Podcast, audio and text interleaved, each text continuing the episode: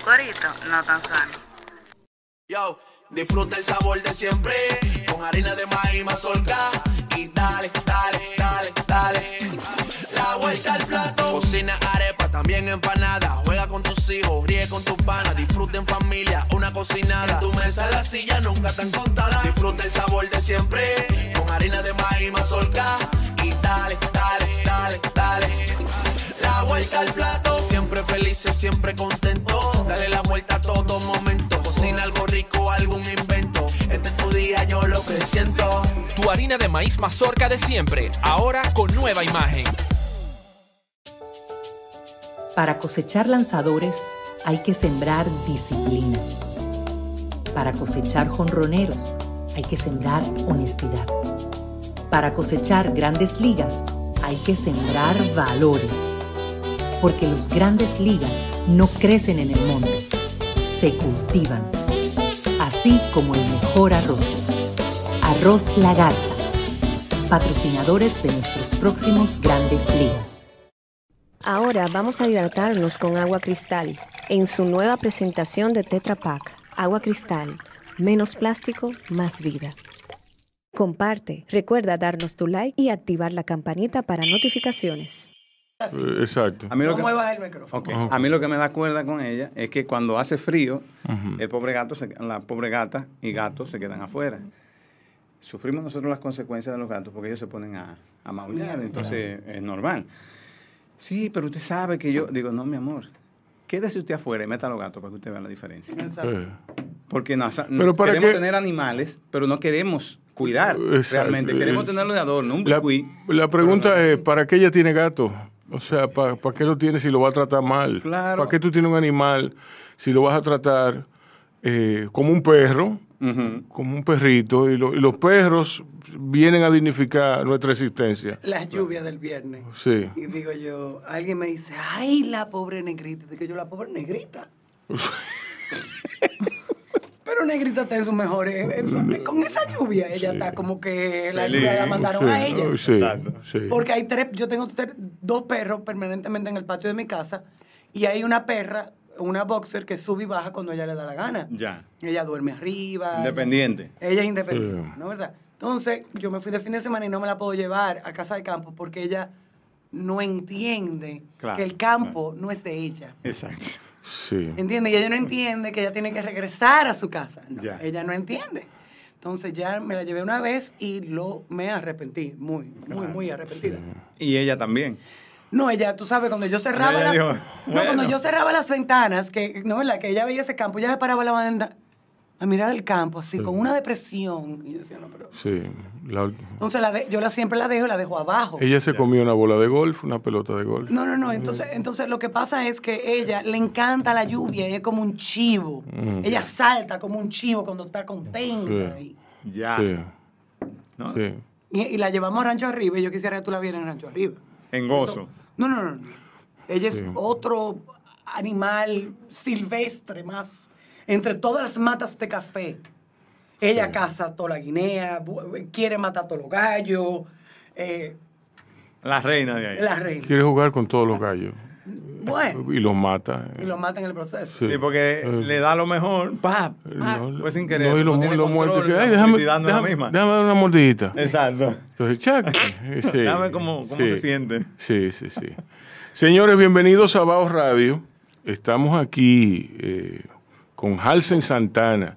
El gran Halsen accedió a esta entrevista por, por lo muy visto y escuchado que es Bao Radio, naturalmente. Entonces, él es amigo mío desde hace mucho, pero yo no había tenido la oportunidad de expresarle lo contento que yo me siento de que esté aquí primero y luego de que él está tirando para adelante, está tirando paquetico. Desde aquella vez que yo lo vi eh, en el hoyo del diablo, Sí, sí. Eh, a hoy, al día de hoy, pasando por La hija natural, pasando por, por un sinfín de películas en las cuales él hace tanto un papel secundario como, como protagónico, él ha progresado mucho y él eh, está tirando, está tirando para adelante, está tirando paquetico. Halsen, bienvenido.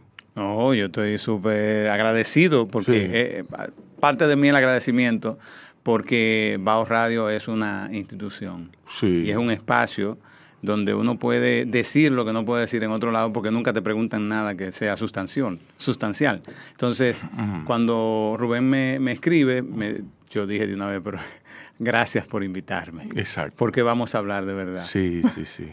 Sí, porque uno va a los espacios y no, no tengo críticas específicas, pero te preguntan siempre lo mismo. Eh, eh, ¿Qué color te gusta? ¿Qué esto? ¿Qué el Sí, otro? Entonces tú no tienes sí. posibilidad de eh, a- adentrarte a lo que tú quieres decir, sino a lo que ellos solamente te... Exacto. Por arriba te preguntan. Exacto. ¿sabes?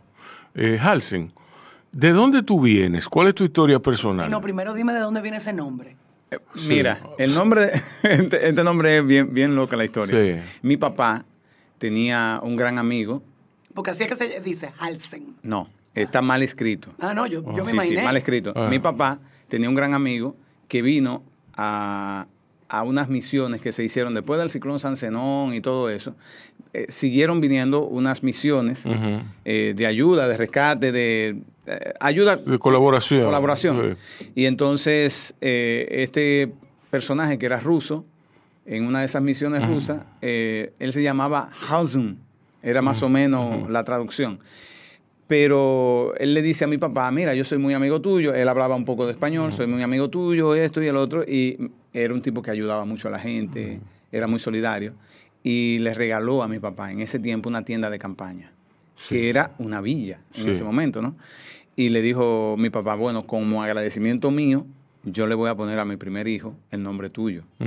Él se lo escribe en un papel y va donde un escribiente de, Sí, de estos sí, eh, ya. personajes Ya. eh, normales, ¿verdad? Y el resto es historia. Ya, no hay sí, que hablar. Sí, Sí, no sé si le faltaba una tecla a la máquina o él lo interpretó de esa forma. La cosa es que quedó ahí. Sí. Bueno, pero está bien. Igual o es sea, muy original. Sí, exacto. Gracias al escritor. eh, sí, sí. No, los escribientes tienen un papel en la innovación lingüística de aquí. Qué bueno, Bueno, que, Guadalupe de que- que- Guadalupe sí, sí, de que- sí. Porque eh, realmente las cosas que han hecho eh, son importantes, por no decir trágicas. Sí, han En transformado tu, la patria. en tu caso no es tan trágico, pero hay cosas, hay cosas trágicas, hay Sí, cosas sí. trágicas. Tanto aquí como en otros lugares, yo he leído que hay un, un elemento que se llama prepucio de Cristo, otro tipo que se llama, sí, prepucio de Cristo. ¿Qué es Yo- que? ¿Eh? ¿Qué el, es que se- el prepucio, la tela que cubre Sí, la tela que cubre Ah. el glande, Ah, sí, el sí, glande, sí. el grande y El pequeño. Eh, el velo, el velo, el velito, el- el- la tela, el cuero. Sí, Tú me entiendes, entonces un tipo que se llame así, prepucio de Cristo. ya tú sabes. Yo, yo conocí un muchacho en la UAS que se llamaba Augusto, con H. Y yo le decía, mira, tú tienes que ir a pagar una sentencia, eso no se puede. Y él me decía no soy yo el culpable, pero ya él estaba en, en la universidad, nos Sí. estábamos inscribiendo juntos. exacto. Y ya tú sabes. Bueno, pero, No, pero aquí hay, aquí hay, pero si entramos cédula dominicana con nombre, aquí hay, aquí han hecho. un- Marina de no, Guerra. Sí, no, aquí han hecho unos bobos de verdad. Sí, sí, sí. Fuerte. Superman. Sí. Sí, no, no, no, no, no, no. Licey campeón. Sí, sí. Li- Licey campeón Castro. ¿Tú me entiendes? O sea, hay otro muy, muy bueno que es Tchaikovsky Soto. Digo, pero ¿por dónde? Por- o sea, Bueno, Tajo, Tajo. Yo tengo un chofer que se llama Tajoka Nagasaki Félix Félix. pero lo- Pero mira cómo. los nipones, los nipones no saben Mira, eso. No, porque el- al papá le gustaba mucho. Sí. Mucho esa cultura. Sí, una cara de baraonero, de baraonero, sí. De polo. Él es de polo, él es de polo, sí. Sí. Él, pero un alma de Dios, Tajo. Oíste. Bueno, Tajo- por, por el nombre, obviamente. el, eh, No, porque tiene que haber una ti- tiene que compensación. claro, claro. Simpático, simpático. Sí, porque- Sí, sí, sí. Halsen, háblame de tu historia personal. ¿Cómo tú, cómo tú Obvio. te intro, cómo tú? Nuevecita Colón Santana. Nuevecita. Ya tú Peligroso Suero Novo. Sí. Sí. Toshiba Fidelina Gómez Pelacho. eh, ese pertenece a una mafia. Te amo, Amador. Montero. Te amo. Te Ajá, amo, te amo todos juntos. Te amo, Amador Montero. Sí. Papacito Luis Joyce. Sí. Wow. Chicle Faustino. No, no, pero espérate. Espérate. Chicle diablo. Espérate. No, no, no, no, espérate, no. Sigue grabando. Yo voy a llamar a Guadalupe. Sí, ¿Para qué llamo? Guadalupe. Para que se lo Chicle goce. Faustino Fausta Fosten. Ah, ok. Dile que entre, que entre aquí cuando. No, no, no, no, no. Esto sí es grande, señor. Para que lo disfrute. Sí, para que ella lo disfrute. Los nombres. Oigan este, Chocha Colón García. Wow. Chocha Yo imagino que Colón. tiene muchos pretendientes. Eh, Sí, porque sí. ¿Qué, se- qué será de esa señora cuando, cuando cumpla 70 años, doña Chocha? Sí, sí. Virus Margarita. No, doña Ch- No, esta es la que yo quiero saber cómo le han dicho no, ahora. cuando se case, cuando se case, todo el mundo. Chocha, Chocha. Oh Dios, Padre Chin amado. Chin de, Ja- de, de Oleo Javier. No, oigan este. De Oleo. Jordan Abreu Peña. Sí. Wow. sí. Con Jordan Abreu. Sí, sí, sí. Ay, O sea, son nombres, son nombres dignos de, de- de cualquier película de terror. sí, sí. ¿Sí? Entonces, wow, pero, pero ¿y cómo se llama ese, ese, esa página de internet? No, esto es Pinterest. Ah, ok, Pero me salió, pero esto fue un, un, un search que yo hice. sí. ¿Cómo- cu- ¿Cuál fue el search que tú hiciste? Yo hice, el search fue, ahora te digo, nombres dominicanos, cédulas dominicanas con nombres chistosos. Ven a oír, ven a oír este, este- estos nombres. No, ¿verdad? yo, a ti, yo, hice un search. Guadalupe, Gu- Guadalupe es lingüista, lingüista graduada eh, de, de- de Columbia University. Eh, quita Tati de ahí, ven. Sí, Entonces yo busqué un search, cédula dominicana con nombres chistosos. Exacto, con nombres pintorescos. Entonces eh, hay, hay una que Nuevecita Colón Santana. Nuevecita. El otro es Peligroso Suero Novoa. La otra es Toshiba Fidelina Gómez Peralta. Chicle Faustino Fausta Fostén. Papacito Luis Joyce. Te amo Amador Montero. Qué bueno. Chocha Colón García. Uy, uy, uy, pobrecita, lo que pasaría esa en la escuela. Cuca, Cuca Altagracia Félix Seguro. Eh, sí, sí, Eh, Chin Chin de Olea Javier. Michael Jordan Abreu Peña. Michael Jordan. sí, Yo conocí una vez a un Kevin Corner de Jesús. sí. Kevin Costner de Jesús. Wow. ¿Era dominicano? No, No. no, No. Tenéis, tenéis por ahí algunos competidores. Ah, Hay influencia, influencia. sí. Colombiano, Yo conocí, yo colombiano. conocí un prepucio de Cristo. Ay, por favor. Sí, de verdad. Sí. Y yo quejándome porque toda la vida a mí en la escuela me decían Guadalupe escupe que te has tragado un pelo, que era una frase de no sé qué obra de teatro del año Catapum. Y sí. Bueno, y nos digo lo- la rima con Fajardo, en fin. Sí. Del sur de África. Tenemos mucha competencia. Sí. Había del sur de África. Felef Matrix Expansión. Sí. Uh, Yo tuve una estudiante que se llamaba, se llamaba, se llamaba Tequila. ¿De qué? Y tenía una hermana, una hermana que se llamaban Brandy, Sí. whisky, todo. Los padres Bueno, de Alcohólicos Anónimos. Cardi no, B. me imagino que el papá eh, era, trabajaba en una destilería. Cardi B. Bueno, Cardi B, Cardi B, Genesis. Bacardi. Y, y, y ba- ba- Cardi B se llama Bacardi. Sí, sí, sí, Sí, sí. sí. Y la hermana Genesis. Sí, sí, Disneylandia de Jesús. sí. Ay, Dios mío. James Bond 007. Yo sabía que yo lo estaba Sí, buscando. sí, Primer nombre, señores, James Bond 007. Literal. sí. Bueno, ¿y quién era el cantante este que era? ¿Era de, de qué banda? ¿Era de Osomat? No, no era Osomat. Eh, que era eh, Yotuel. Era Residente Evil. No, Yotuel- Calle 13. Sí. Aquí Calle hay uno que 13, se llama Suzuki. 13. Ah, porque Yotuel vive en, en España, eh, el cubano. Sí. O, sí, porque él se llama Yotuel. Sí, Yotuel. Yotuel. Yotuel. Ok. Yotuel. Que, bueno, Yo, eso- tú, él. Sí. Y yo- alguien me dijo que existía también una yo, tú, él, ella. Wow. Bueno, nada como lo que acabo de encontrar, Suzuki Harley Davidson. Es- Un buen aficionado a Eso las motos. sí, Ese sí. se lo debo contar a La chocha, la cuca y el, el Suzuki. Y el Suzuki. Davidson. Sí, Ya, sí. Uno, dos y tres. Ya. Hay un- uno que se llama Chin Chin.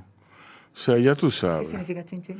Chin, un chin, un poquito, Ay, verdad, un poquito. que es la moneda, la moneda china, un chin chin. Ah, de ahí viene. Sí, de ahí viene. Es una, una, un, un- uno, no, No, anglosa- chini. anglosajonismo no. eh, Cinismo. es un sin- sinoísmo. Sinoísmo. Sí, sí. Oigan esto, señores. ¿Dónde va a rodar la película? Mensa Nova, ¿Dónde van a Tontón rodar- Ruiz, rodar la Nerdo? Alberto, Muy bien. Coco Aybar, Peligroso Suelo, Adicto de los Santos, Te digo en Marruecos, ¿dónde? Nueva Ah, Fez, Nuevecito Colón, Middle. Pelao de la Rosa, Y- Sólido Fortuna, Espérense. Bonita Cueva, Perdón. Estamos grabando. Anal Ay, Rafael, sí. Seno Jiménez, Nariz Cuevas, Papi Polanco, Nariz Cuevas. Nariz. Esa na- naturalmente está de, está a decir que es, que es cocainómana. George. Washington, U- US Mail también hay varias Eh, gente. US ¿no? Mail. Es frecuente. Rambo. Barney, Calimán, Gandalf, Alien, Bruce Lee, Antonio Lee Cabrera, Sí. Joe DiMaggio, Babe Ruth, Mohamed, Mohamed Ali, Mo- Mohamed Ali. Eso Sí. no tiene con fin. Sí. Jack Veneno, Michael Jordan, Nat King Cole, pero ese es fantástico. Sí, sí. Anthony Santos, José Feliciano, Diego Bardaguer, Elton John, Herrera Orozco, oigan esto, Johnny Ventura, Wow. ¿Quién es Hugo? Baloy, Hogando, Ahogando, Bien. Chicle, Anafe, Romo Dances Ureña. Ahí se lo mata. Anafe. Anafe Sánchez Rojas. ¿Sabes lo que es un anafe? Una anafe, un... Sí. Anís Sosa Tavares. Anís. Sí. Oigan esto, doctor Aquino Aquino, piloto José Batista, médico Altagracia Pelayo Castillo. Yo imagino que los padres de ellos no están vivos. Candelario Solano, estudiante Holguín Mar Marte. Pues es para demandarlo, ¿no? Seguro. Sepia, colorado, Aquí- amarillo, blanco, rojo. aquí se puede uno cambiar el nombre. mariscal. Sí, sí, sí. Sí, pero, pero se toma más tiempo. Claro. Se toma muchísimo. Dios mío. Es muy, muy trabajoso. He encontrado un webpage que lo pone por cariñosos son estos. Mami Contreras, Papi Ramón, querido familia Pérez, deseado de Oleo, te amo Amador, Papacito Luis, querida Piña. Estas son marquitas, ¿no? De marcas. Sí. Esta se llama Mazda Altagracia Ramírez, Datsun del Carmen, Nissan de la Cruz, Orange Cayo, Cayo Cuevas, Toshiba Fidelina, Daiwood Radamés, Philip Blackwood. Radamés ese era el nombre del hijo de... De Trujillo. ¿De qué? de Sí. Trujillo, ¿verdad que sí? Sí. No, de un hermano. Un hermano, Un, un hermano. No, ya llegamos. Estos son los Eran vulgares. Ramsés y aquí Radamés termino. o algo así, Sí. ¿no? Sí. Oigan estos los vulgares. Cuca Feliz, Popolón Rosario, Sí. Chocha Colón, Totón Melitón, Huevín Rondón y de último, Singentón González Valera. Sin Ese tiene 50 hijos. No, ese es, ese es, ese es no, ese no puede tener hijos, punto. Ay, Dios mío. Madre que no puede tener hijos. Dios mío. Sí. Pero sí. Singentón González Valera, Eh. no, pero el pobre, el pobre, Singen- Fue bien. le fue bien. Bueno, Singentón. Sí. ¿De dónde viene esa palabra? sin- Cingar. Pregúntale a la señora. De chingar. De chingar, pero chingar de dónde viene a su vez. O sea, yo, yo entiendo que es como una que- algo fonético, que tiene que ver con, Como una, una onomatopeya. sí, una onomatopeya ligera. sí. No lo sé. Podría, Una- tendría que pensarlo. Una mujer que era muy profusa en su, en su jugo, en- dispensando jugos. Entonces, el, el, so- el sonido como que chiqui, chuiqui, tatuaje, chuiqui, la-. La, la- la palabra tatuaje viene del sonido del, del tatuaje, pero Exacto. el sonido del tatuaje cuando se hacía con los palos. Diablo. Qué fuerte. Tatuaje. O sea, era Pedro Picapiedra que lo Sí, hacía. básicamente. Y todavía lo hacen así en algunos sitios. ¿En, en qué sitio? Allá. Y en Japón están lo que son los japoneses que te lo, te lo, te lo hacen con, con, con- Bueno, eso yo. Con la Xiomarita, la- el, el tatuaje que Xiomarita tiene ahí fue, hecho, aso- eso- fue hecho en Japón y fue hecho así. Con, con, con la vara esa. Bueno. Yo no me he hecho tatuaje así, ¿no? Sí, bueno. Y así dicen que los hombres no tatuamos a las mujeres. No, eso duele demasiado. Sí. Halsen, dime. Bien, disfrutando aquí de, de- Este, el- no, y del glosario de nombre que hay. este, este, Es increíble, ¿eh? este introito de Bao. Sí, introito a mí se me hace que es una palabra de una connotación sexual. El introito. Sí, porque mezclan Sí, los dos. sí. El intro y Sí, el... y el El toito. coito. Sí. Y el- Prefacio. sí, prefacio. Sí, Sí, también como sí, como- prepucio, ¿no? Sí. Preámbulo. Eh, cuéntame. Bueno, eh, bueno mi- mis orígenes, como tú preguntabas, eh, yo soy un campesino, soy de Cotuí, soy de una familia muy humilde, muy sencilla. Para no decir humilde, pero la gente confunde la humildad con, con otra cosa. Pero una familia muy sencilla, muy básica. Nosotros somos de arroz con huevo, frito con salami. O sea, somos gente muy, muy normales. Eh, mi papá... O sea, que estaban en olla. Siempre, todo el tiempo. Sí. Bueno, ahora, obviamente, yo me vine a enterar de... ¿Por qué? Sí, de verdad, de ¿Por qué verdad. tú te ríes? No, no, Claro. no, fue como la espontaneidad. Eh, sí, eh, Eh, yo me vine a enterar que toda mi vida viví en olla cuando vine a Santo Domingo. Que yo veía Sí. gente que tenía cosas que yo decía, ah, ¿y esos tenis? No, esos zapatos, esa correa de punta, Exacto. esa hebilla de qué sé yo qué. Y yo decía, ah, mira, yo no- y ah, entonces me preguntaba, ¿y tú no tienes correa? Digo, no. ¿Y por qué tú no usas correa? Digo, yo nunca la he necesitado, o sea, nunca. Exacto. Nunca tuve la Eso, eh, posición no de estaba tenerla. dentro de mi campo En visual. claro, en mi rango no existía eso y yo no, nunca me hizo falta porque nunca lo necesité. Sí. Entonces, siempre vi, eh, mi mamá era, es una mujer muy creativa, muy, eh, muy viva en, en la situación y a veces yo en la escuela sí me decían, eh, mi papá me compró, me trajo unos tenis Jordan, por ejemplo, y mi mamá decía, eh, ah, sí, son muy buenos, esos, esos tenis son bastante buenos, pero mira, estos los superan. Y yo le decía, sí, eh, me decía, sí, eso lo superan porque mira qué pasa. Jordan tiene que ponerle la, la firma y eso, y yo te lo compro aquí en la tienda. Hay que esperar que te lo traiga una tía y yo te lo tengo aquí en la tienda. Es decir, yo lo tengo más rápido que lo que ellos lo tienen. Ujú. Yo le decía, "Ah, mira qué bien. A, a raíz de jugar baloncesto y todo eso, el tenis mío se calentaba, el de ellos no. Entonces mi mamá me decía, mira, lo que pasa es que tu pie es diferente. ¿Tú me entiendes? Tú tienes Sí. una condición física diferente a la de ellos. Eso es ser mamá. Tú juegas mejor que ellos. pues, yo tenía habilidades. Tú juegas mejor que ellos. Tú no necesitas el Jordan. Tú, tú con este, tú funcionas. Sí. Yo usaba campeón, yo usaba de los tenis criollos. sí. ¿entiendes? Que se calentaban a todo lo que da. Y entonces mi mamá siempre tenía esas habilidades. No, no, yo iba a la fiesta y era con la misma camisa durante 15 años. Es decir, y ella siempre me decía, pero la tuya va a planchar. Pero no es nueva, pero va a planchar. Y huele bien. Sí. Entonces, todo ese tipo de condiciones me hicieron a mí entender que en el mundo eh, lo que tú tienes que hacer es buscarle la vuelta a la cosa. O sea, no te puedes frenar en marcas, eh, posiciones, situaciones, nada de eso. Uno tiene que vivir con la facilidad de la vida, ¿entiendes? A mi mamá una vez, yo recuerdo que le regalé un celular, un Nokia, de esos chiquitos, y me dice, le digo, mira, mami, en el Día de la Madre te regalo un celular, porque ya los teléfonos estaban en desuso. Y él me decía, mira, tú sabes que a mí no me gustan los celulares. ¿Por qué, mami? Dice, porque tú vas a dejar venir aquí, y yo quiero que tú vengas. Sí. O sea, si tú me llamas, tú no estás conectado conmigo. Entonces yo los domingos quiero que tú vengas aquí a beberte un café temprano en la mañana, comerte una tostada y yo te hago un arroz con maíz en la tarde. Entonces eso me hizo ver que mi mamá tenía esa, esa amplitud mental de no me compliques la vida, vamos a tratar de vivir mejor. Y el celular para ella es una desconexión, que lo está, está pasando. A veces los hijos y los padres no se ven, pero creen que con una llamada pueden conectar con el hijo o saber cómo está el hijo o, o entender el sentimiento del hijo, y no es así. Entonces todo eso, esa es mi madre. Mi padre es un tipo súper trabajador, un tipo súper serio, muy honesto. Toda su vida fue camionero, toda su vida fue un tipo de horarios eh, estrictos. O sea, si, si a ti te dicen a las 12, tú no puedes llegar a las 12 y 10, o y 15 o y 20. Tú tienes que llegar a las 12 y 1 o y 2. No puede ser más de ahí. Entonces, todo ese tipo de condiciones Si eres familia mía, tiene que llegar a las 11.50. por ejemplo. Entonces yo me crié así, ese, ese es mi mundo. Mi, mi padrino tenía un cine, el único cine que había en Cotuí era la única condición eh, especial que yo tenía, porque yo veía películas que otros niños no podían ver. Veía el montajista, que era el que montaba todo, veía el proyeccionista y decía, ah, mira esa película. Yo veía trozos de películas que a veces ponían para hacer la prueba y eso era un, yo creo que eso era lo único que me aventajaba de otros niños. Que, bueno, jugábamos pelota y todo eso, pero yo tenía esa condición especial. No tenía computadora y mi mamá me puso un horario de 2 de la tarde a 5 leer lo que yo quisiera en la biblioteca.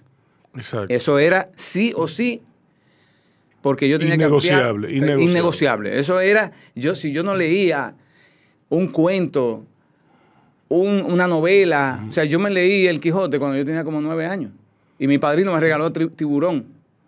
¿Entiendes? Entonces, cuando yo tenía 11. Entonces, yo vivía siempre leyendo cosas, leyendo cosas, y eso me, me ampliaba el, el- el espectro eh, eh, eh, de las palabras que yo tenía que usar, no, no repeticiones de palabras, Sí. no usar el mismo modismo en todos los momentos. Y entonces eso me, me crea a mí este universo eh, de que nada es estricto, de que las cosas cambian con el tiempo, de que uno usa un cierto tipo de cosas en un momento, luego la cambia por otro, y así va viendo y valorando las cosas a raíz de que tú vas caminando en la vida. Eh, y bueno, cuando llegué aquí a Santo Domingo, ya entonces yo libero toda esa, eh, eh, como una presa, una represa. Yo libero todo el agua que traía acumulada y entonces, bueno, me expando en el cine, en, en la música y todo eso. Y Me llego imagino aquí. que el cine en Cotuí tuvo mucho que ver con tu deseo de entrar en ese Claro, yo, mi, mi ilusión cuando yo veía las pruebas que la hacían a las 3 de la tarde, eh, yo nada más podía ir los sábados, pero sábado y domingo recuerdo. En los domingos había un matiné y yo llegaba a la una. Eh, eso una vez yo dije, yo quiero estar un día ahí dentro. Y, y entonces el profesionista me dice, ah, sí, sí, sí, claro, claro, porque era un tipo muy bueno. Y me decía, sí, sí, claro, Halsen, tú puedes estar ahí, tú verás que tú lo vas a lograr, eh, tú verás que, que las cosas se pueden, si tú quieres, tú puedes. Y recuerdo que la primera película que yo vi con, eh, eh, fue, o sea, un- el cine que yo quería ver era Full Metal Jacket. Sí. Y mi mamá, o sea, yo no podía ir a ver la película. Yo tenía como nueve años.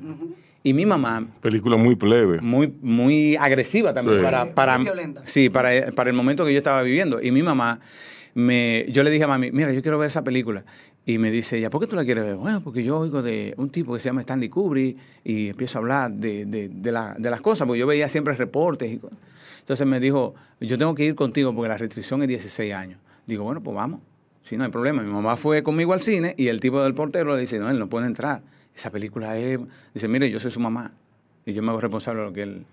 Más o No, no, menos, más o menos mi historia. Sí, Sí, la historia la igual. historia. No, no, que él no puede entrar porque él- dice mi mamá, mire, a ese lo estoy criando yo. Y lo que pase con él... Y yo sepa lo que él da. Mi mamá, mi mamá, mi mamá me decía, le decía a, a los porteros del cine que ya la conocían por aquí, por la zona colonial.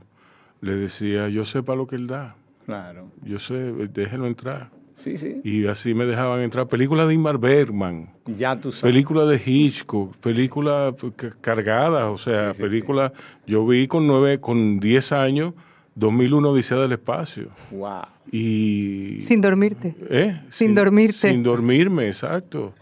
Y vi. Carlos Hugo y Armando a los, a los 20 minutos. eh, exacto. Sí, así mismo, con la lengua afuera. Eh, no, porque que yo, yo te, cuando tú gozas de la confianza de tu padre, tú haces maravillas. Sí, sí, sí. Tú haces es maravillas. Sí, Yo, yo no tenía límite. Mi mamá me crió, me dio la, la... Yo digo que siempre me bien crió, a decir, me malcrió. Me bien crió porque me dijo, nada es imposible. Ella me decía dos frases. Me decía, el conocimiento es la llave. Eso era lo primero que me decía. Sí. Si tú mientras más conocimiento, tú vas a abrir puertas.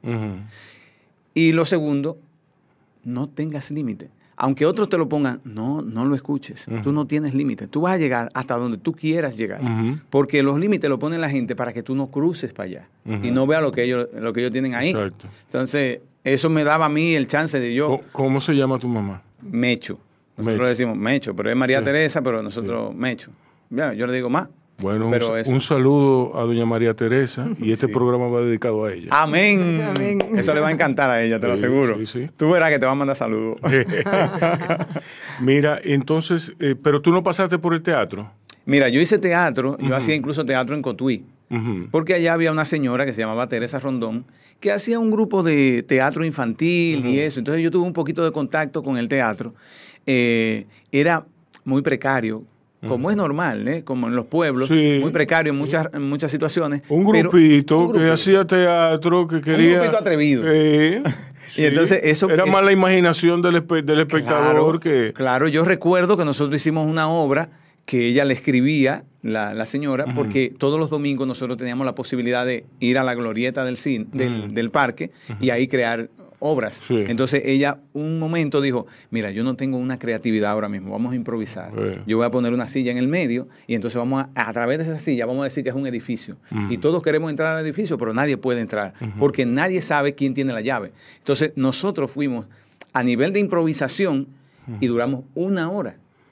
¿Cómo? Una hora. Y el público se quedaba. ¿Y quién tiene la llave? No, mira. eh, y creamos, ya nos conocíamos, tú sabes, lo- los, muchachos nos conocíamos, pero ¿cómo nosotros pudimos llegar a ese nivel de poder crear eso a través de una, una primera puesta que ella da? Y de ahí en adelante todo, todo fluyó. Una hora duramos nosotros en eso. Entonces, ese, ese ejercicio me hizo ver que, bueno, vamos a hacer teatro. Eh, cuando llegué aquí a Santo Domingo, eh, conocí a Claudio Rivera, que ha sido toda mi vida y se lo he manifestado en diferentes formas. Donde él pisa, yo pongo la lengua. Exacto. Tú sabes. Eh, es así porque me dijo, me dio las técnicas que yo uso, las herramientas que yo uso ahora para trabajar en cine, para Sí, hacer sí. eh, cine. Hice teatro con él, eh, hice algunas obras con él, eh, tomé clases con él eh, y, y- y qué sé yo, como que esa, esas herramientas que quizá muchas veces hay personas que la traen, otras que no, y la consiguen. Esas herramientas que yo tenía, él dijo, mira, tú tienes un destornillador, una pinza, un alicate y una llave.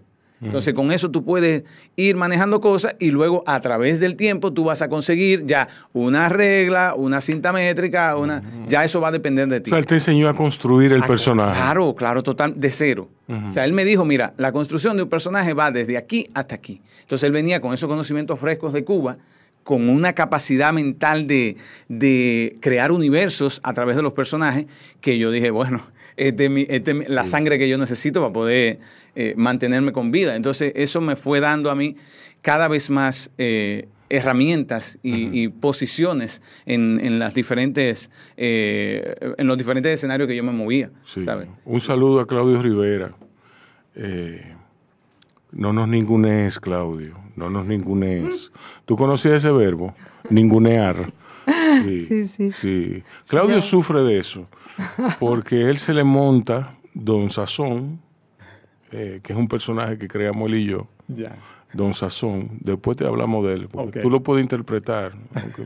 tendría que coger un par de libras, pero, Sí. pero Don Sazón es, es el nuevo Jesucristo. Ya. Don Sazón. Ok. Sí, pero eso lo hablamos después, porque hay un dinero ahí. Ok, Sí, hay un dinero involucrado. Está bien. Guadalupe, Dime. ¿qué puede hacer? Buenos días. qué puede- sí, sí, sí, no, bienvenida. Nueva vez. Eh, ¿Qué puede hacer el teatro por el rescate, la preservación y de, de la lengua, de, de- de- de esas cosas en términos de su difusión? Mucho, mucho, y de hecho lo ha hecho muchísimo a lo largo de la historia. Ha Sí. sido antes de que hubiera otros medios de, de expresión artística, así como tenemos el cine. Exacto, exacto. Y, y la televisión y, en fin, el vídeo. Estaba el todo teatro, esto, estaba, estaba el ahí. teatro y era Mm. la manera, la manera de, de, por ejemplo, de, con- de contar historias a un público colectivo. Estaban los contadores de historia y, Eh, ¿no? ¿Verdad? exacto, Los- sí. Los- eh, el hablador, la, Era el tópico, ¿no? Del, del hombre que va de pueblo en pueblo. Los juglares. las noticias. Sí, los Los juglares. juglares que hicieron un trabajo Sí. magnífico llevando historias, canciones tradicionales sí. a otros lados. A mí me gusta mucho la historia de François Villon, el, el juglar francés, porque François Villon era eminentemente un delincuente, que se establece ahí la relación delincuencial entre poesía, entre el poeta y, y el robar, eh, que es algo olvidado. Sí. Sí, pero siguen siendo igual de delincuentes los poetas. Eh, François Villon eh, iba, le cantaba y cuando la gente se emborrachaba le robaba. Entonces él se pasó la mitad de su vida preso. ¿Tú me entiendes? Entonces, Haciendo historia y preso. Sí, exacto. O sea, Salía, hacía historia. Sí, ¿no? uno Preso. preso, exacto. Bueno, es una función del teatro también. También hay un Sí. montón de teatro que se hacía en los atrios de las iglesias que Sí. era otra manera de robar Sí. ideológica y moral. No, también el teatro. Ese estaba bajo techo. Que era, Eh, eh. que era el que, el- el- bueno, a- le hacía crítica a los reyes, a los gobiernos, Claro. a, los, Sí, a los- tú sabes, todo eso también. Ese es un teatro interesante también. sí, sí. sí, sí. Entonces cuéntame cómo se da, cu- cuál es, eh, Halsen, eh, eh, tu debut en el cine. Tú fuiste construyendo papelito, un papelito, un Sí. papelito hasta que... Mira, yo, sí, ojalá que la memoria no me falle. Eh, la primera vez que yo pisé un set de filmación, eh, ya un poco profesional, porque yo hacía muchos cortometrajes. Yo era muy experimental. Sí. Yo encontré un oasis en la UAS, donde habían jóvenes Sí. que tenían esa sed de, de que- querer crear historias. Y entonces yo decía, mira, Halsen, tú tienes que ser el eje actoral de aquí, porque tú vas a aprender cómo comunicarte con la cámara, cómo moverte con las luces, el- la distancia focal, todo eso tú te lo tienes que aprender aquí, porque en, en ese momento yo decía, tú tienes que tener la ventaja que otros no tienen. Estudiar totalmente cuál es el, el- el espacio tuyo. Tu madre. Sí, mi madre, Sí, claro. Todo el tiempo, o sea, el conocimiento es la llave. Sí. Entonces, estudia todo eso y eso te va a rendir frutos en el futuro, no te preocupes. Entonces, yo hacía, yo hice cerca de 40 cortometrajes como actor y siempre estaba ahí involucrado. Entonces, la primera vez que yo fui- pisé un set de filmación fue en la película de Lost City, que era la de Andy García, que Sí. vino, fue la primera gran producción que vino aquí de la mano de Juan Basante. Eh, la primera gran producción que vino aquí y yo fui a probar suerte. Yo siempre he usado mucha barba y yo tenía como, bueno, yo soy, mi, mi abuelo es de origen cubano. Entonces Sí, yo tenía tú una- dabas cubano, sí, tú dabas yo daba cubano cubano por default. Sí. Y entonces eh, yo voy a la prueba y me dicen, a esto, a esto, tú puedes eh, simular un poco el acento. Digo, sí, yo intento, porque mi, mi abuelo era muy, era de Cienfuegos, entonces tenía esa piña ahí. Y entonces eh, logro crear eh, ciertas, ciertas cosas y bueno, ah, sí, te eligieron. Y yo dije, wow, qué bien. Cuando yo me veo en el primer día de, de filmación, veo a Dustin Hoffman, Bill Murray, a Andy García, Inés Sastre y Robert Duvall. Yo dije, bueno, miren, yo que soy muy creyente en Dios, no en las iglesias, digo, Dios, oye esto. ¿qué yo hago aquí? Tú tienes que decirme, por lo menos un chivito que tú me hagas, un papelito ahí, tú me lo pases por debajo de la mesa, ¿qué es lo que tú me quieres decir de ahora en adelante? Y de ahí en adelante se me abre el universo. Y digo, ok, yo estoy aquí para aprender.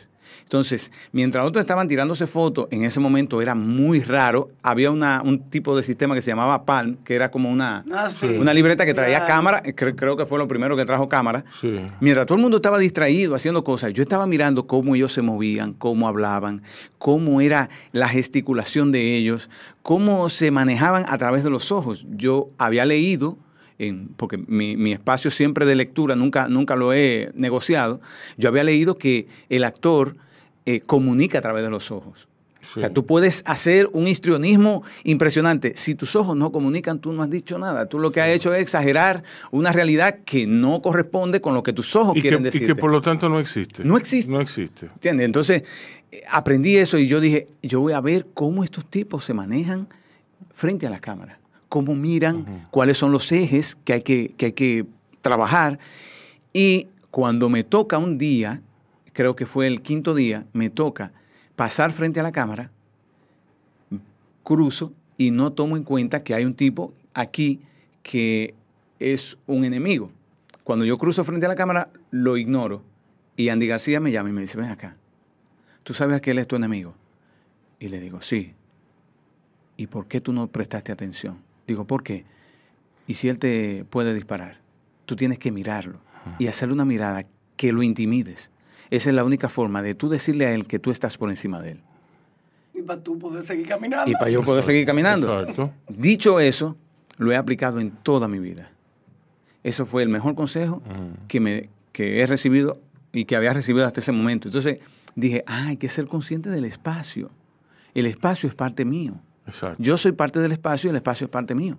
Entonces ya, con eso, con esa, con, con esa simiente, yo logro emergir a otro universo y digo, wow. Es decir, ya todo me pertenece.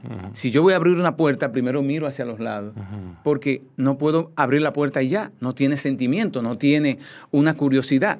No tiene intención. No tiene intención. Intención Entonces- dramática. Entonces ya eso me hace ver la vida diferente y de ahí en adelante empiezo a, a trabajar en proyectos un poco más eh, locales, La lucha de Ana, El hoyo del diablo. He, he hecho varios trabajos que, que han ayudado a mi crecimiento actoral. Nunca he dejado de estudiar, nunca creo que en la tumba a lo mejor, pero siempre, siempre estaré estudiando porque veo técnicas nuevas, veo, eh, como es normal, el lenguaje cambia, el lenguaje eh, coloquial cambia, pero así mismo cambia las técnicas, así mismo cambian los sonidos, así mismo cambia todo. Entonces, eh, no somos eh, elementos cambiantes a través de la, de la historia, ha pasado así, y eso es lo que yo siempre me llevo. Si ahora yo participo con un joven, yo tengo que saber cuáles son los códigos que él maneja, cuáles son los códigos que él tiene para alimentar esta, eh, esto que yo llevo. Y entonces eso me ha dado a mí la, digo yo, hasta el momento, la permanencia para mantenerme siempre vigente a, a- a los, a las cosas que pasan. Yo, yo había dicho la hija natural, pero en la hija natural... tú- Es la lucha de Ana. En la lucha de Ana. Sí, sí, que ahí... Sí, donde tú haces de un policía Sí. corrupto, medio Ese es corrupto. Cristo Rey. Sí. Donde yo hago la Ah, lucha de Cristo Ana. Rey. Cristo Rey, que hay Sí. un policía corrupto que me encantó. Sí. Yo duré Ese es, tu 11 días. papel, ese es tu papel, el papel que, que- que me salta a la memoria. La verdad, la verdad es que es un papel. Yo le dediqué 11 días a, a andar en patrullas de policías. Yo me levantaba a las 5 de la mañana, que era el cambio de turno, y me iba para los barrios. Y yo aprendí a hablar como ellos, a moverme como ellos, a manejar la mirada como ellos, a, a escupirte en la cara sin, sin tirarte el escupitajo. Tú sabes, sino simplemente con la mirada y con las acciones físicas, hacerte ver que yo soy un tipo imponente y que yo puedo lograr hacer lo que yo quiera. Entonces, me, me gustó mucho el proyecto, es de Leticia Tonos. Sí. Me gustó mucho el, proyecto porque yo pude crecer hacia otro lado, eh, denunciar a través de este policía corrupto, Exacto. que son de los que todavía lo tenemos ahí en la franja, y, que, y que eso pudo conectar con la gente. Eso a mí me, me gusta porque cuando tú conectas con las personas, significa que tú estás en consonancia con lo que ellos ven, con la realidad que Sí, ellos sí, tienen a sí, la mano. Sí, sí. ¿Sabes? Yo puedo hacer una pregunta. Sí. que Sí. quiera. Oh, Pero Dios. ¿Te hizo repetir la escena, Andy García? Sí, me la hizo repetir, claro, claro. Sí, sí, eh, eh, porque eso era lo que él, eh, y fue mi enseñanza, o sea, él me dijo, vamos a hacerla de nuevo, y yo dije, bueno, vamos a hacerla de nuevo. Sí. Sí, sí. ¿Y qué estás haciendo ahora? Bueno, ahora mismo eh, acabo de, siempre, como mi mamá me enseñó, yo nunca tengo patrones, yo siempre vivo creando cosas eh, dentro de mi rango, o sea, no, no salgo de mi rango, pero siempre vivo moviéndome hacia otros lados. Eh, este año yo hice una película en Francia, en la zona de eh, pertenece a Rennes, que es como Puerto Plata para nosotros. Es una zona un poco fría y eso. Eh, ahí hice una película que eh, duramos allá cerca de 11 días, 12 días trabajando. Luego vinimos aquí, concluimos eh, los otros 12 días. Y eh, luego, ese, en, ahí mismo en Van, se me ocurre la idea de hacer una película en Marruecos, en base al, al pasaje bíblico de Jonás. Jonás, el de la ballena, que lo Ujú. mandan a Nínive y todo eso. Y, y bueno, dije, cuando vaya a Santo Domingo voy a empezar a trabajar en esta historia porque me parece muy atractiva. Y es cuando me doy cuenta que hay un acuerdo bilateral entre Marruecos y República Dominicana. Yo siempre que iba investigando cosas, veo que hay un acuerdo y digo, pero ¿y este acuerdo? Que nada, me comunico con la Embajada Dominicana en Marruecos, me dicen, sí, lo que pasa es que todavía no está para la firma, que si, eh, vamos a activar esta vaina, vamos a ponernos en esto, vamos a tratar de ver cómo nosotros logramos un acuerdo comercial donde el cine vaya allá, donde aquí vaya el cine, donde ellos traigan pieles, donde nosotros podamos llevar ron, donde podamos hacer un intercambio cultural, algo que, que pueda suceder, porque si está un acuerdo ahí dormido, ¿por qué carajo nosotros no podemos activar esto? Ay, Entonces, Jesús. bueno, es mi ilusión, ¿sabes? Es mi ilusión, ¿no? Entonces yo digo, bueno, vamos a activar esto y, me... Digo, lo que digo, te lo digo en el sentido de tú no sabes la cantidad de acuerdos que hay dormidos. Dormido, Eh, sí, sí. Luego me entero, ¿eh? sí, Luego de me entero de cosas. De, de becas, de... de- Sí, o sea, que yo digo, oye, ¿cómo va a crecer un país si nosotros no somos los primeros que decimos, vamos para adelante? O sea, vamos nosotros a tratar de que las cosas se motoricen. No esperar, porque los gobernantes no tienen, eh, no tienen la, la necesidad del ser humano. Los gobernantes son hechos de otra forma. O sea, el, el- lo que los cubre a ellos es otra cosa. Entonces, Sí. nosotros los seres humanos que queremos tratar de ser eh, cambiantes, eh, alimentarnos de cosas, de, de culturas diferentes. Cuando yo fui a Marruecos, a mí se me abrió la, la tapa de la cabeza. Yo dije, pero ¿por qué nosotros no venimos a Marruecos? No necesitamos visa. El dominicano no necesita visa para ir a Marruecos. ¿Por qué nosotros no invertimos un tiempo en venir a conocer las pieles de aquí, la cultura de nosotros, la ruta de la seda? ¿Por qué no conocemos? Entonces, nosotros duramos, mi esposa y yo, y, y el, el amigo que, que dirige la película, duramos siete días allá. Eh, Fuimos a Casablanca, fuimos a Rabat, fuimos a Middle, a Rachidia, a Fez, que en Fez nos dimos cuenta que, bueno, que te lo comenté, la primera universidad del mundo, financiada por una mujer. Eh, y entonces yo digo, pero ¿por qué nosotros no conocemos este mundo? ¿Qué pasa con nosotros? ¿Qué ocurre que nosotros no tenemos un contacto directo y ya hay un preacuerdo? O sea, yo, te, hay yo- algo. yo te digo lo que ocurre. Por favor. La isla.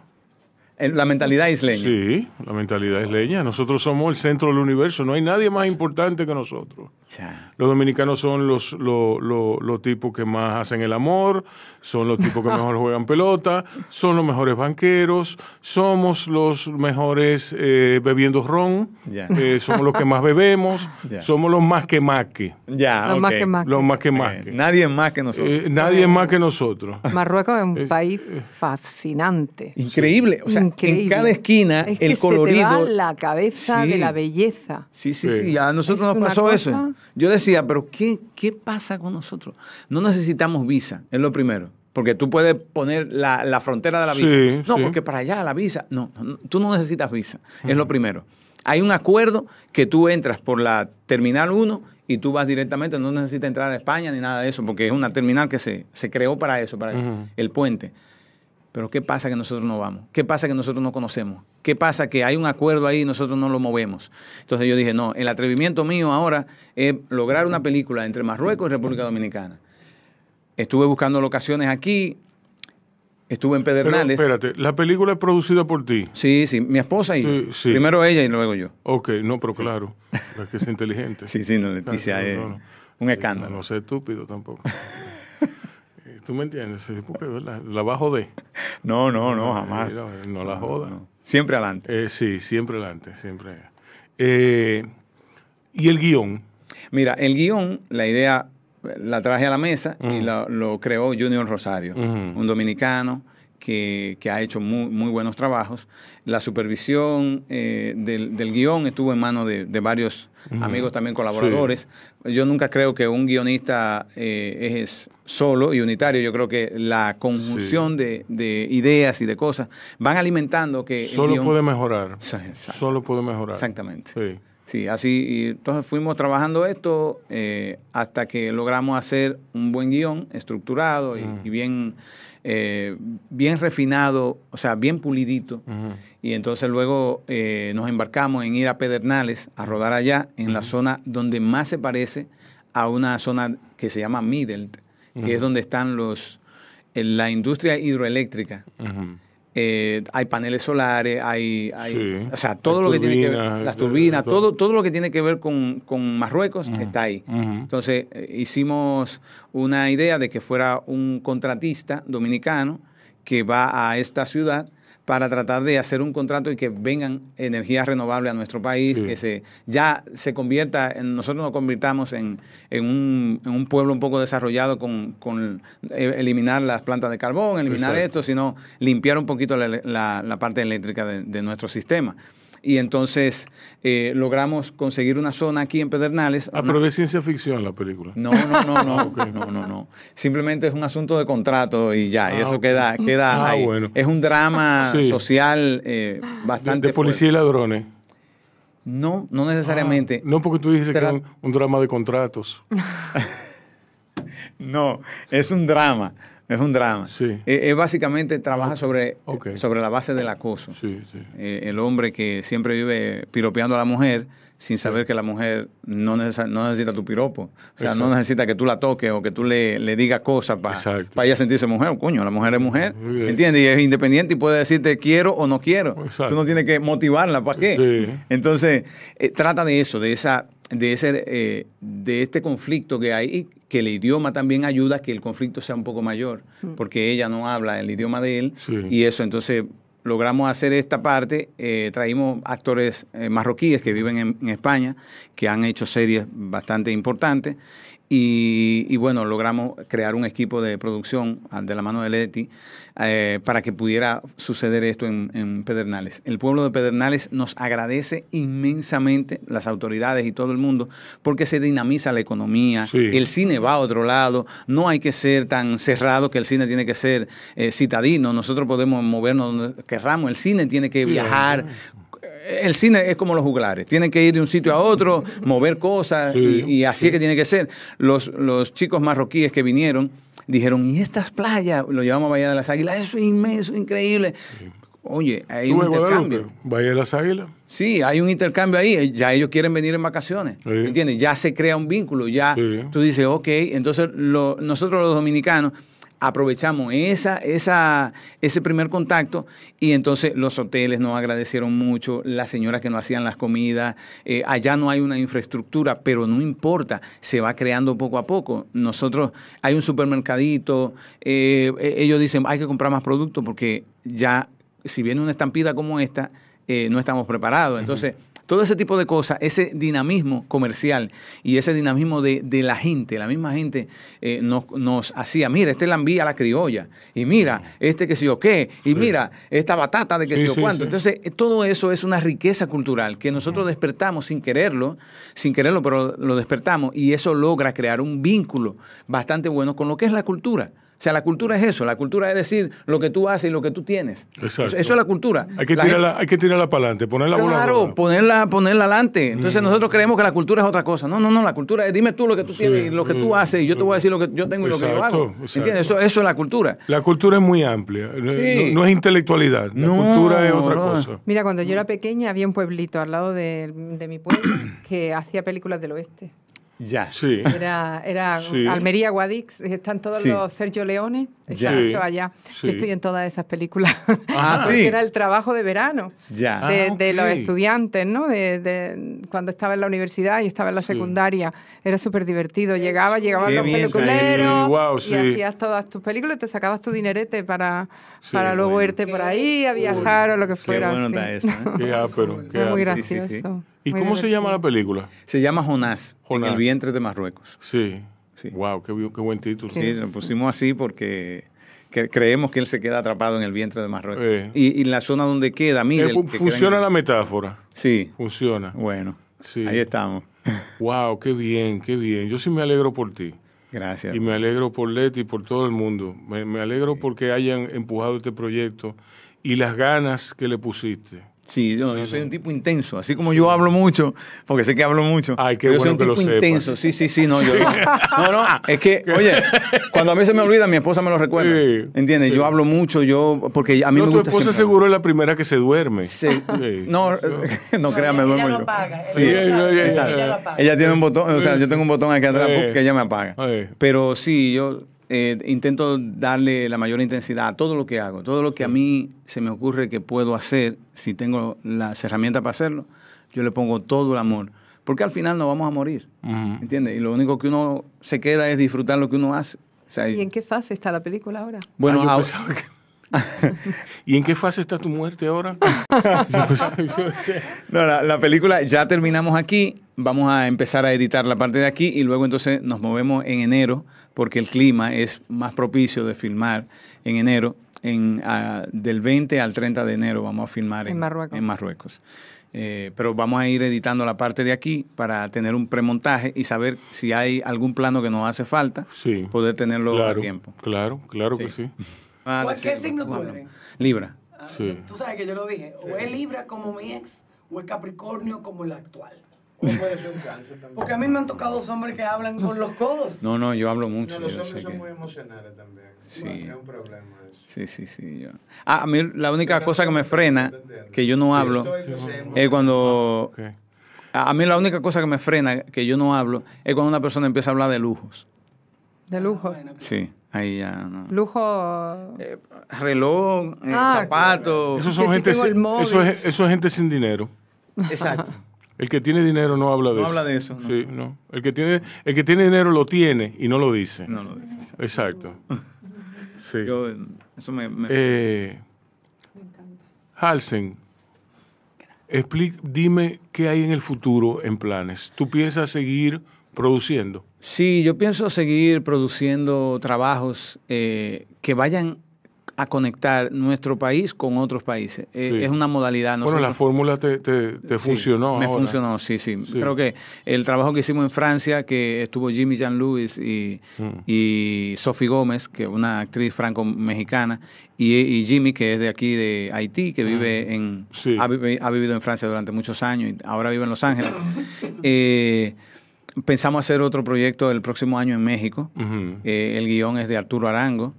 Eh, yo duré cuatro años detrás de ese guion. Sí. Y, y Arturo me, me dio el, el placer de poder eh, Sí. trabajarlo con él. Bueno, Leti es su, su- una de sus alumnas. Y bueno, ya de ahí en adelante empezamos ya lo preparativo para ir a México a rodar, si Dios lo permite, el próximo año.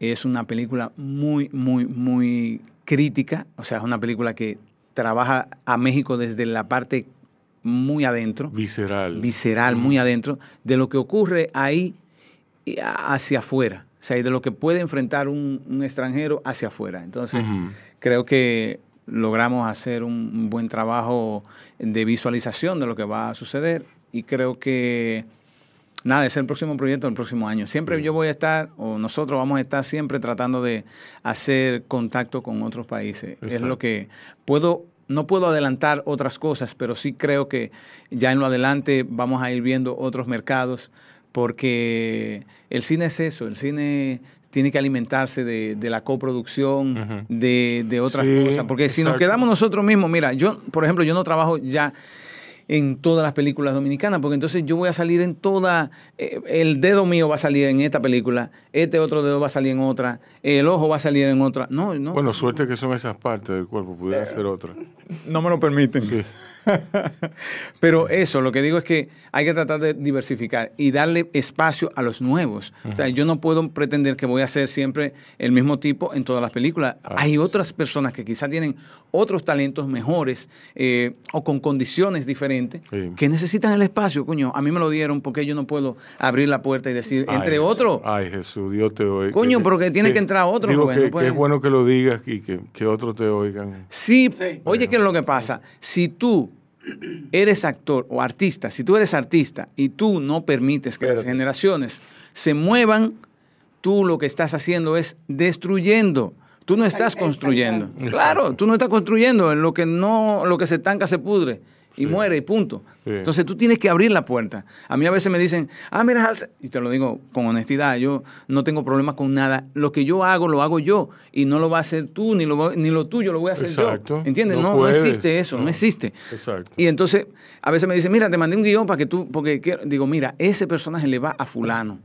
Y este le va a fulano. Y este, coño, pero yo quiero que seas tú. Yo no puedo, yo no tengo. O sea, esa- esas cosas que tiene ese personaje, yo no las tengo. Y no te voy a mentir. Yo no quiero ganarme el dinero que tú me vas a pagar yo- por yo eso. Llego hasta un punto y el otro llega un poquito más lejos que yo. Claro, Sí, claro. sí. Benito Zambrano, que eh, el director español, me dice en un momento, me dice, mira, yo acabo de hacer una película con, con un actor eh, muy importante en, en España, y yo, pues no quiero mencionar el nombre, y yo tuve que cambiar el guion, porque el perfil no era él. Entonces, a mí no me gusta eso porque va a sufrir el actor y voy a sufrir el guion. Exacto. Entonces no puede ser. Entonces él dijo, me impusieron esto, pero yo no quería. Y yo dije, es verdad. O sea, cuando Pero a tú mí se me impones una ocurre, vaina- a mí- no, a mí, a mí eso, eso es imperdonable que suceda. Eso cuando tú tienes un productor que quería dirigir. Sí, sí, porque la película del productor, la película, la, que, la película del que paga. Sí, sí, sí. sí. ¿Entiendes? Si, si no te gusta, entonces yo agarro mi película y me la llevo, me, me voy para otro sitio. Entonces, eh, bueno, pero está bien, vamos a dejarlo ahí.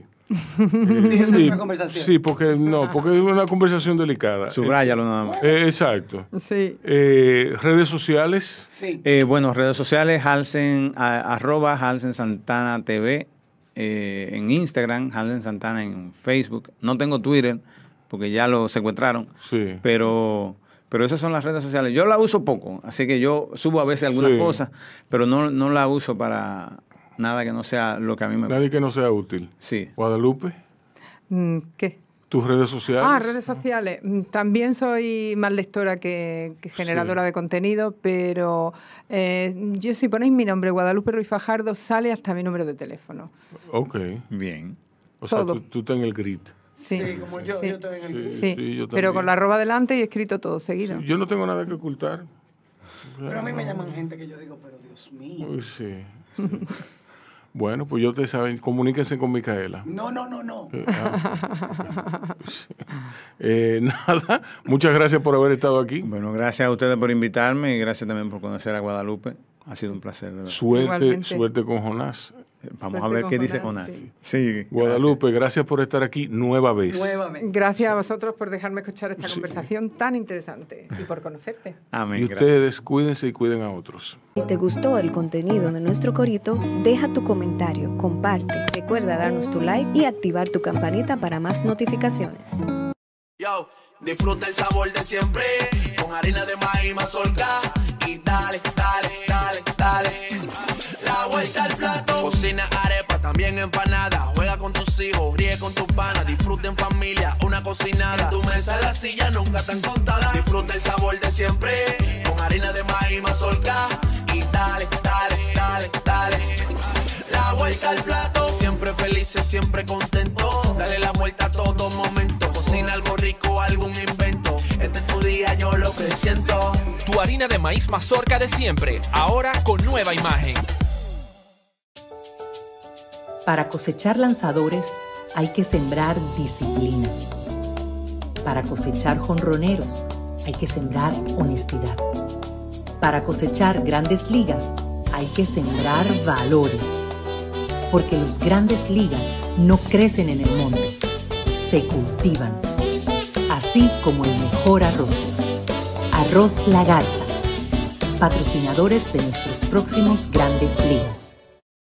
Ahora vamos a hidratarnos con agua cristal en su nueva presentación de Tetra Pak. Agua cristal, menos plástico, más vida. Comparte, recuerda darnos tu like y activar la campanita para notificaciones.